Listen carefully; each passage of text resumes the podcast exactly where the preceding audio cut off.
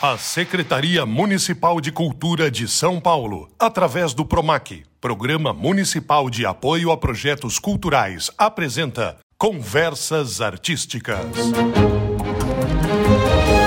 Salve, salve! Chegou a hora de mais um programa Conversas Artísticas, direto do Céu Navegantes. Hoje eu sou Paulo Bonfá. E eu sou a Camila Stroge. E vale lembrar que esse programa é feito em parceria com a Coordenadoria de Cultura do Céu Navegantes. Todos os procedimentos de segurança sanitária para preservar a saúde de todo mundo estão sendo tomados, não só nessa gravação, mas durante toda a permanência da equipe do projeto Conversas Artísticas junto ao time do Céu. Isso quer dizer que estamos todos mascarados, obviamente obviamente no bom sentido, garantindo também o uso do álcool em gel a todo tempo e também do distanciamento social, que é imprescindível no momento. Nosso convidado já está aqui, assim como a nossa plateia que nos prestigia.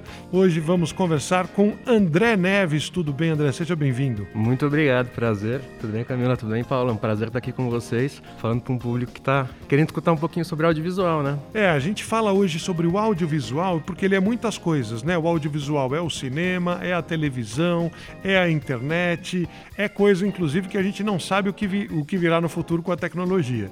Dentro das possíveis funções no audiovisual, a gente sabe que tem as pessoas que criam escrevem, que são os roteiristas, os produtores, que são aqueles que juntam as pontas para conseguir viabilizar as ideias e o orçamento e cada função.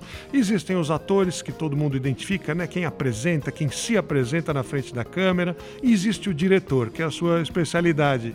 Dirigir o que significa na prática? Na prática é saber o mínimo de tudo para conseguir guiar a equipe que está junto com você e trabalhar junto, porque é um trabalho de mão dupla, né? E saber muito bem o que você quer. Acho que se você não escreveu o roteiro, né? O diretor pega um roteiro, ele tem que entender muito bem o que, que é o objetivo desse roteiro e colocar em imagens, né? Para depois ir para edição. Mas basicamente é isso, é saber um pouquinho de tudo para conseguir pegar esse roteiro, explicar para toda a equipe e aí dar sequência para o projeto. Tá, um ator pode dirigir, um roteirista pode ser diretor, mas quando você está só dirigindo, alguém fez um texto para você, é o roteiro, e você tem um time que vai trabalhar na frente da câmera, atores, etc, e todo mundo que está por trás. Sim. Quem vai fazer a luz, quem vai pegar o áudio, o som, quem vai andar com o carrinho, quem é que vai né, coordenar todos os, os movimentos movimentos ali, né? Uhum. Você falou, ah, é importante você saber muito bem o que você quer. É porque é muita gente. Sim. E todo mundo fica esperando o diretor dizer o que ele quer. Sim. E quando você tá no set, o filme já tá pronto. O set de filmagem é o local, seja um estúdio fechado, seja ao ar livre, num ambiente que você tá gravando. Exatamente. Quando você vai pro set para gravação, né? Você tem três etapas da produção audiovisual, né? A pré-produção, que é onde o roteiro foi feito, as, as, equipes foram formadas, etc. E a produção em si, que é onde vai, você vai gravar, né? Quando você chega para gravar no set, você já sabe exatamente tudo que vai ser feito. Então já teve toda uma conversa antes com todas as cabeças de, de equipe, da fotografia, da produção, da direção de arte, do som, para entender muito bem o, o projeto, para entender muito bem o roteiro e da execução ali no dia da gravação da produção. Você não tem que pensar na hora, você tem que executar direito o que você pensou antes. Só executar o que já foi pensado. É bem Agora, isso mesmo. Quando você recebe um roteiro, ele vem ali o texto que vai ser dito, mas ele vem as ações que os personagens têm que fazer também, né? Sim. E aí, como é que você pensa em colocar aquilo em prática? Porque na teoria já está tudo escrito que as pessoas têm que fazer. Qual que é o trabalho do diretor em lapidar esse roteiro? É, é bem interessante essa parte. Quando a gente está falando num roteiro audiovisual de ficção, a gente tem a rubrica da cena, que ela explica mais ou menos na linha do tempo do que tá, da edição, né? O que está acontecendo. Então, se eu escrevo num roteiro, ah, uma porta é, com com um tecido que está ventando, então a gente já tem a primeira imagem dessa cena, depois o personagem entra, depois etc. A sequência das ações, né? Então, ter certeza dessas sequências de ações para conseguir para dar sentido, pra dar né? sentido, para entender qual que vai ser a decupagem. A decupagem ela é a escolha dos enquadramentos de cada posição de câmera que vai estar tá ajudando a contar esse roteiro, né? Você tem que combinar antes, falar agora a câmera está em cima do ombro dele, Exatamente. de frente para ela. Agora Exatamente. a câmera está andando devagarinho para mostrar um pedaço do quarto. Agora a câmera para, fica parada. Tem vários documentos que são feitos, né, para ajudar no processo desse, dessa gravação. E num dia de uma gravação, né, de produção, a gente tem um documento que chama Ordem do Dia. Lá estão todos os enquadramentos que vão ser feitos naquele dia. Lá tem também quais são as locações, né? E aí o ator, quando ele chega, ele já sabe exatamente o que ele vai fazer hoje, ele já sabe muito bem as cenas que ele vai gravar, então ele já chega preparado para aquela cena, né? É tudo muito programado, né? E você falou que são três etapas. Essa é a segunda. A terceira seria o que vem depois de ter saído para o estúdio, para a rua, ter registrado tudo, filmado tudo. Você sai com esse material, que é muito mais do que você vai usar no final. Sim. Porque às vezes você pega uma mesma cena e tem que fazer ela várias vezes, ou resolve fazer de jeitos diferentes. E aí você vai ter que escolher e ver se no final você consegue contar a história do melhor jeito. Exatamente. Aí você vai para pós-produção, né? Que é quando o editor pega esse material e começa a dar uma, uma ordem, né, para o roteiro, né, para as imagens que foram gravadas através desse roteiro. Então, no audiovisual você tem essas três etapas e quem lidera mais ou menos é, a parte de contar essa história na pré-produção é o roteirista que vai estar escrevendo essa história, né? Na produção é o diretor que vai estar pegando essa história e vai colocar em imagens, né? E na pós-produção é a pessoa que vai pegar essas imagens e vai dar um sentido dentro de uma de uma curva narrativa, né? Então, basicamente é isso. Tá, o editor, o montador, vamos dizer assim, é o cara que, que finalizou o, o, trabalho que começou lá atrás na ideia só, né? A gente está falando de ficção, de fantasia, de histórias inventadas. Exatamente. Mas muita gente não, não sabe que o processo da produção, ele não é na mesma ordem que a história acontece. Não. É diferente de um livro que você tem que entender, é, para entender o capítulo seguinte, tem que ter lido o anterior, senão você não sabe o que aconteceu na história. Uhum. Quando você faz isso e vai para a rua, você grava fora da ordem. Uhum. É, às vezes você começa a sua filmagem pelo final. Claro. E aí entra o início. E o meio, o miolo ficou para o fim do, do trabalho. Como que o diretor coordena isso para que os atores tenham a mesma intenção, para que a continuidade, como a gente chama, né, seja é, verossímil? Pô, ele estava na roupa azul, então ele tem que estar tá com a roupa azul de novo. Senão, se ele mudou, não, ele gravou ontem, isso, vai gravar mês que vem. Como é que faz? Qual é a, a ordenação que você tem que ter para conduzir um processo assim, né, não linear? É, na pré-produção o diretor ele conversa com os atores e ele explica todo. A gente tem uma, um, um, momento de preparação de elenco, né? Que a gente já tem essa conversa do roteiro inteiro, sobre a história inteira com os atores, eles já sabem exatamente a função deles nessa história. E por conta de questões logísticas, de dinheiro, de, de, de tempo num, num, set de gravação, a gente grava dessa forma, né? Toda quebradinha. E grava muito, né? E grava muito, você grava alugou muito. um equipamento só para aquele dia, então você pega do primeiro minuto até o último que der para gravar tudo com ele. Exatamente. Exatamente. Tem muita coisa, tem a ver com equipamento, tem a ver com locação, tem a ver com a verba mesmo do projeto. Mas é isso, quando, quando você chega no set, todo mundo que está no set o filme já está pronto, está na cabeça das pessoas, está na cabeça do ator, está na cabeça do diretor de fotografia, da diretora de arte, enfim. Quem tiver exercendo qualquer tipo de função nesse filme, quando está no set não tem dúvida. Ou é melhor que não tenha dúvida. Mas... Qual é a parte mais difícil do trabalho do diretor? Porque eu imagino que seja muita organização, né? Porque você precisa fazer com que tudo esteja funcionando simultaneamente para que... Qual que é a parte mais difícil no seu ponto de vista, André? É um trabalho complexo. Eu não acho difícil. É que eu acho muito prazeroso. É, então entender que todas as etapas são muito complexas, porque você está lidando com dinheiro que muitas vezes não é seu esse dinheiro, você está lidando com uma equipe grande que também está dependendo desse trabalho.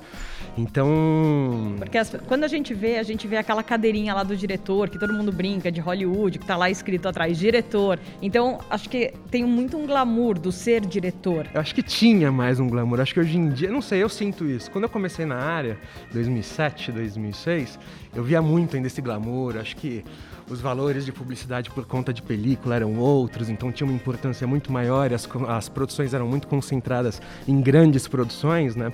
Hoje em dia está tudo muito pipocado, todo mundo está fazendo audiovisual, os valores são muito menores, então não tem mais esse glamour. É um, é, o glamour existe, mas são em poucos os lugares. Acho que de uma forma geral o audiovisual perdeu um pouquinho esse glamour, mas dá oportunidade para muito mais gente hoje em é, dia, né? Essa ia ser a minha pergunta. Ele, ele se dividiu, criou mais jeitos de fazer, de produzir. Nem tudo precisa ir para o cinema, pode ir para outras telas. Precisa ter uma câmera cara, precisa ter um equipamento que muitas vezes por conta própria você não consegue fazer. Pô, tem filme hoje em dia que o pessoal faz com celular. Lógico, tem uma equipe por trás, mas dá para fazer. Então abriu mais oportunidade para quem quer começar a trabalhar nessa área, independente da função, né? Inclusive dirigindo. Exatamente, exatamente. E você tem uma experiência, André Neves está com a gente aqui, estamos falando sobre direção para audiovisual no Céu Navegantes.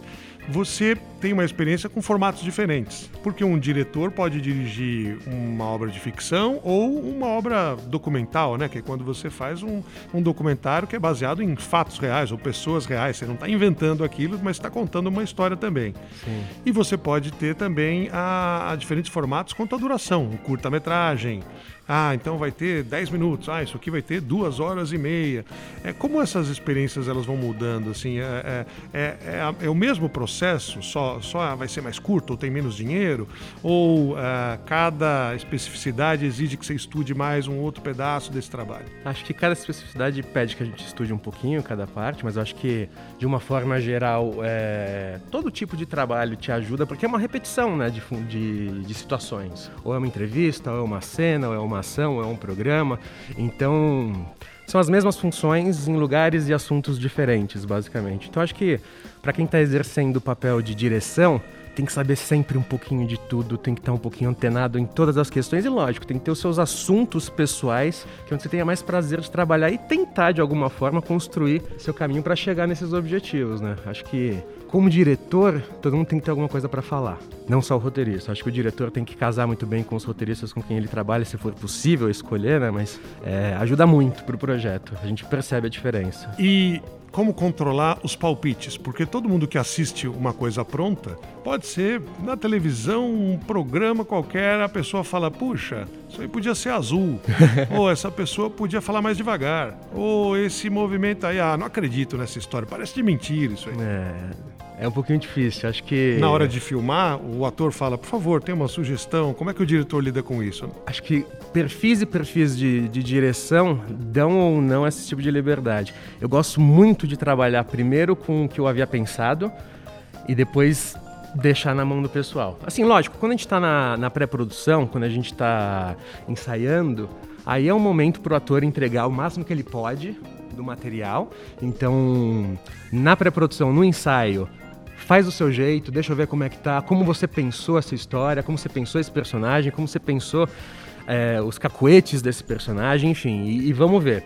Através disso a gente conversa, vai afinando para chegar num lugar, mas quando chega no set, é aquilo, tá tudo pronto. Então é mais uma variação. Se por um acaso no momento vier uma inspiração para o ator, se o diretor deixar é, criar esse espaço de liberdade para a equipe também comentar e falar, e audiovisual é um trabalho em equipe, gente. Então, escutem as pessoas que estão trabalhando com vocês, não caiam nessa coisa de ego, de que o diretor manda, de que o diretor é o é o cara mais importante. então, escuta a sua equipe, que sempre a experiência dos outros vai trazer algum tipo de contribuição, mas lógico, tudo com, com seus limites. É, quando, quando eu estava falando daquela questão da cadeira do diretor, é muito referência a Hollywood, que é um dos principais polos cinematográficos do mundo. Sim. Índia também tem, tem Bollywood, Hollywood. é sensacional. Nigéria também tem um terceira maior do mundo. Sim. Eu queria saber em que posição que o Brasil tá nesse cenário e o que, que a gente tem, porque a gente sabe que eles têm super produções assim milionárias, bilionárias, sabe, muito dinheiro investido nisso. Como é que o Brasil se compara e o que falta além de investimento no Brasil? Ai, é muito complexo essa pergunta, né? a gente está vivendo um momento um pouco difícil, né, para nossa cultura, para a produção de, de obras cinematográficas através de dinheiro de lei, né? E o bom, pelo menos, é que a gente está no momento do streaming que tá pipocando, né? Cada mês está vindo um streaming novo para o Brasil, tá abrindo, etc. E tem os, os investimentos locais. Então, nesse momento de pandemia, o, os streamings para ficção estão sendo muito importantes, né? E existe um investimento bacana né, na, na, área, mas acho que ainda não o suficiente porque a gente pode é, oferecer para o mercado de uma forma geral. Mas tá crescendo. Até pouco tempo atrás estava crescendo todos os anos. E o Brasil está em que posição, mais ou menos, nesse Ai, cenário global? A gente ainda é um marginal, brincando de arte, mas tem produtos mas a gente tem muito bons. Não, a gente tem profissionais muito competentes. A gente tem histórias muito boas, produtos muito bons. Porque acho que muito da essência do cinema também é ter boas histórias para contar, né? A gente já falou é a muito grande questão, roteiro. Sobre isso. É, roteiro no Brasil, a escola de roteiro do Brasil é uma escola que ela está começando a ficar mais forte nos últimos anos, pensando mais numa estrutura narrativa clássica, né? Entender um pouquinho um produto de fácil aderência. Desculpa, gente, se eu estiver falando muito.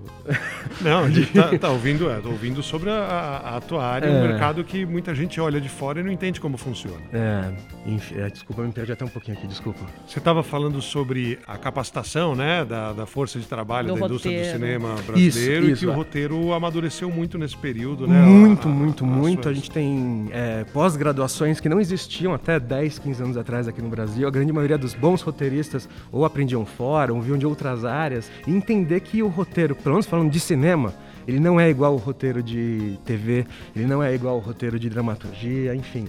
Ele é uma receita de bolo que tem diversas possibilidades de se fazer e a gente precisa botar mais em prática esses formatos. Eu acho que a hora que a gente conseguir entender, é... entender não, a hora que a gente tiver bastante profissional formado é, nessa área e, e talvez eles terem um pouco mais de liberdade, né? Acho que a gente vai ter produtos audiovisuais muito importantes saindo daqui. André Neves está aqui com a gente falando sobre produção e direção audiovisual, principalmente. Você falou a gente ensaia, né? Muitas pessoas pensam que o, o, trabalho é legal, tá tudo combinado, a gente chega lá e faz. Mas nesse momento que você precisa casar, né? Tá fazendo uma cena, independente do, do, do tema ser documental ou do tema ser é, ficcional, você precisa coordenar o que o ator está falando com o movimento do outro ator que está em cena, com onde o pessoal da câmera vai andar, o cara que tem que esconder o microfone para não aparecer no meio da imagem. Esse processo do ensaio, né? Para que tudo dê certo na hora, não garante que você vai conseguir na hora executar. Nem de primeira, muitas vezes a ideia no papel, olha, a gente treinou, mas quando chegou lá não dava para fazer, porque o sol mudou de lugar, veio uma nuvem e bateu no meu olho e eu não consigo mais ver. Quanto de jogo de cintura o diretor precisa ter para não desanimar o resto da turma, mais do que isso, para dizer, tá bom, o plano A não deu, vamos no plano B que o tempo está passando e a gente está pagando por tudo isso que está montado aqui. Sim, é, o diretor é um líder também, né? Essa coisa da motivação é muito importante, até porque, querendo ou não, as outras equipes estão ali fazendo o que você está pedindo.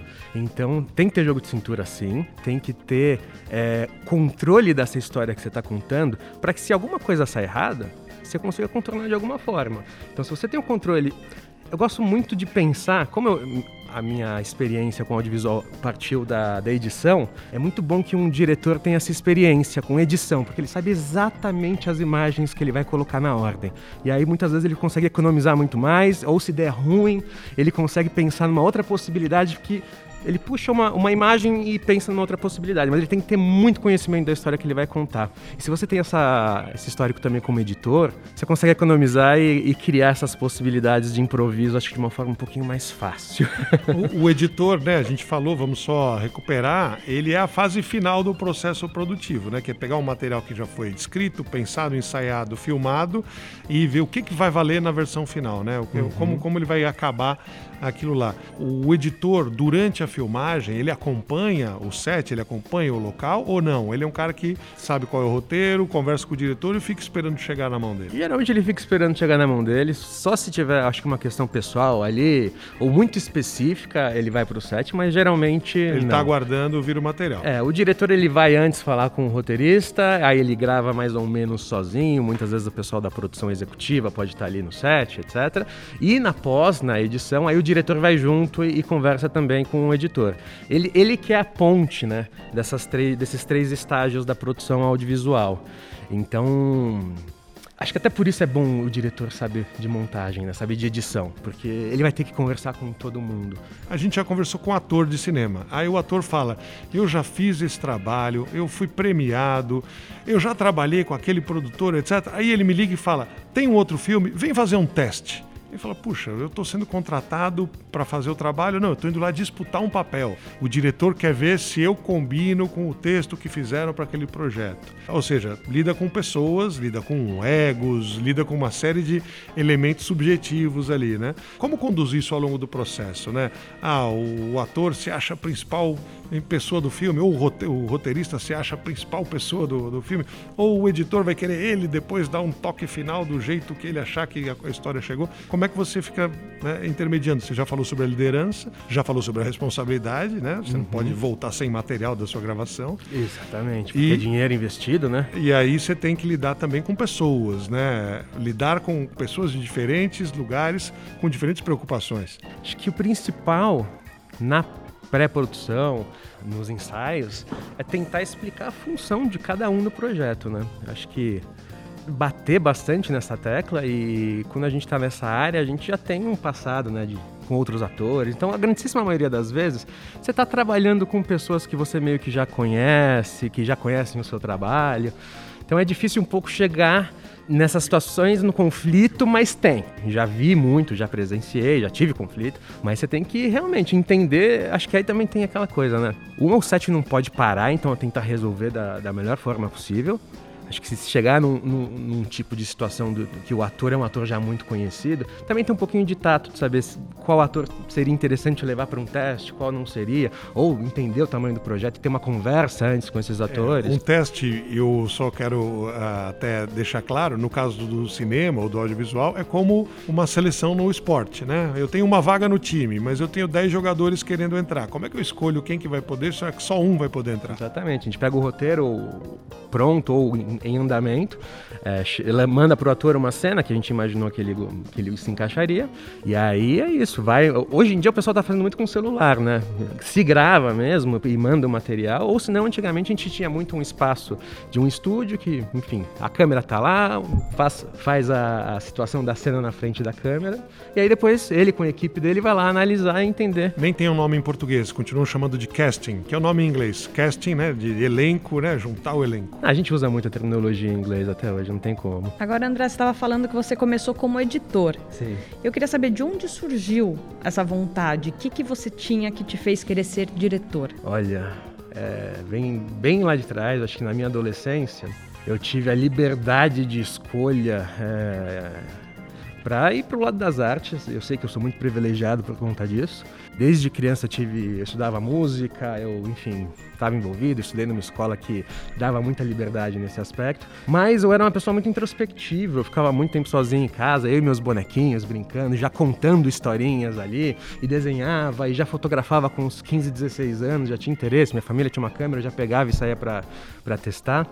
Então foi um pouco nesse lugar, mas eu, eu queria trabalhar com música, eu acho que minha geração foi muito formada pela sua geração, na época da MTV, Obrigado. É, e eu sempre, eu tinha produtor de música próximo, então eu sempre quis trabalhar nesse universo da música, mas quando eu fui estudar rádio e TV, eu me apaixonei por cinema, e aí depois de rádio e TV eu fui fazer cinema. Mas aí você sempre quis ir mais para essa área da direção, da edição, ou você já pensou em ficar na hum, frente das câmeras? Hum, acho que quando eu fazia faculdade eu pensava já em ser diretor, mas acho que muito por conta desse, é, dessa pompa que tinha, né, o diretor, o glamour antigamente. Mas depois entendendo ali na prática, fazendo os projetos da faculdade, eu entendi que eu queria dar, moldar tudo ali no final. Acho que começou com, com edição e com direção. Eu tive a oportunidade de trabalhar na produtora grande muito cedo. E ali valeu mais que a minha escola. Então, era uma produtora que pagava muito mal, mas eu podia ter aquela oportunidade de trabalhar num lugar é, com baixa remuneração eu aprendi absurdos, absurdos, que eu levo até hoje. E são as amizades que você faz nesse começo que vão te ajudar a arranjar outros trabalhos na área. Então, acho que essa parte de, dos contatos, de, de, com quem você se, se relaciona na faculdade, no início do trabalho, é muito importante. Muito importante, porque são eles que vão te chamar para trabalhar depois, você vai fazer parte das, das equipes deles, dos projetos deles, você vai chamar eles para trabalhar com vocês.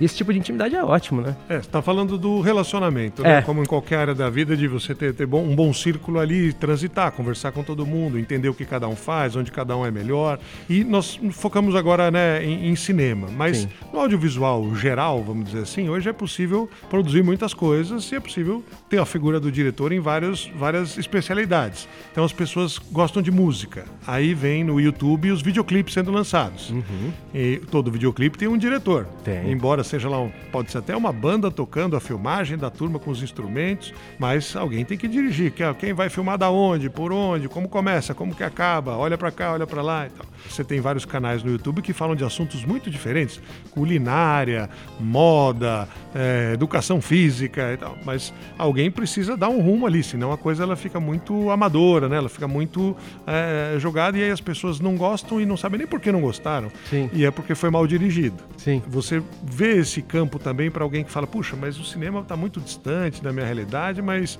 eu posso dirigir outras coisas. Acho que hoje em dia, com, com celular, né, com a boa qualidade que os celulares trazem, é, na minha época a gente tinha que ir atrás de uma câmera para arranjar, entender como ela funcionava e começar a fazer os primeiros experimentos, clipe de amigos, é, entrevistas, mini documentários. Hoje em dia com o celular você pode fazer o que você quiser. Então, pega o celular, vai fazer teste, vai criar pequenas histórias, vê as coisas que vocês gostam e replica. Tenta fazer parecido, só que dentro das condições que vocês tenham para fazer. Acho que a prática vai, vai formar quem quer entrar nessa área. É só a prática que vai formar. Lógico que o conhecimento técnico vai te ajudar a, a, fazer as escolhas, melhores escolhas, mas é só na prática e estando na equipe de outras pessoas e muitas vezes estar tá ali só para observar. Eu, quando eu fazia faculdade, eu fiz Belas Artes e eu não conseguia arranjar estágio na minha área, não conseguia. Eu fiquei dois anos tentando, mandando currículo para as mesmas produtoras também. E aí um dia uma professora minha que eu fazia iniciação científica, ela falou, pô, eu quando eu cheguei em São Paulo também não conhecia ninguém da área. Eu bati e falei, meu, vocês, posso trabalhar de graça para vocês aí um mês? para ver qual é que é, etc. E eu fiquei com aquilo na cabeça, eu tava mandando currículo, não, não tinha nenhuma resposta, não tinha nem entrevistas marcadas. Aí eu liguei para uma produtora mais ou menos perto de casa. Pô, tô na área, tô estudando, tô há dois anos na faculdade, não tô conseguindo ainda estágio, gostaria de ter algumas experiências. Posso passar um mêsinho com vocês para ver como é que é, trabalhando de graça, em qualquer setor que vocês estejam precisando? Ah, isso era uma segunda. Ah, claro, pô, vem aqui na quinta-feira, a gente conversa com você. Aí fiquei pensando, pô, primeira produtora que eu ligo, lógico, nessas condições, né? Já me deixa eu ir, já, de, já me dá uma oportunidade. Falei, ah, vou ligar para uma grande. Vamos ver o é, que, que, que, vai acontecer. Liguei pro pessoal, lógico, eu procurei na internet um pouquinho quais seriam as pessoas com quem eu poderia falar nessa produtora. Achei um nome, liguei lá, falou, quero falar com tal pessoa. Aí me, me, encaminharam, expliquei a minha situação, ela se comoveu, comoveu. Ela entendeu e falou: ah, passa aqui amanhã a gente conversa. No dia seguinte eu fui lá, fiquei três semanas fazendo propaganda com eles. Peguei uma propaganda da Philips Grande com a. Era uma produção de publicidade, que é uma outra área de filmagem, né? Não é, não é dentro da característica artística, mas é usando todos os mesmos elementos de uma cinema, produção cultural. A, a, publicidade é cinema, só que ela tá ali para vender produto. e, e num tempo muito curtinho, basicamente. Mas todas as etapas, a equipe, os equipamentos, é a mesma coisa.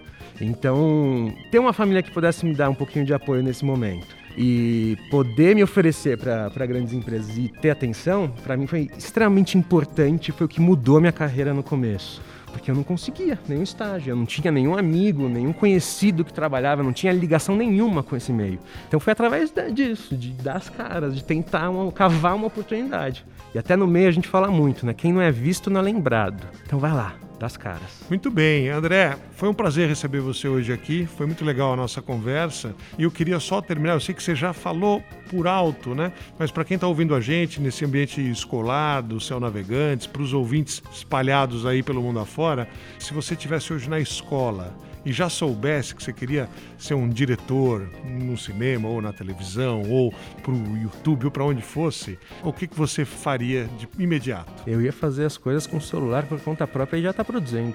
Acho que as pessoas só vão chamar você se você tem algum tipo de diferencial, se você tem um trabalho para mostrar. Então faz, desde crianças, desde garotos. Pega o celular, pensa numa ceninha, sei lá, uma coisa meio Porta dos Fundos, ou um clipe de um amigo, ou um mini documentário com algum familiar que tem uma história bacana para contar, mas já começa a colocar em prática. Porque depois, lá na frente, os assuntos vão mudar, mas mais ou menos a maneira de fazer é a mesma. Maravilha, André Neves, muitíssimo obrigada por vir aqui até o Céu Navegantes participar do Conversas Artísticas. Muito obrigado a vocês pelo convite, foi um prazer. Obrigado. A Secretaria Municipal de Cultura de São Paulo, através do PROMAC, Programa Municipal de Apoio a Projetos Culturais, apresentou Conversas Artísticas.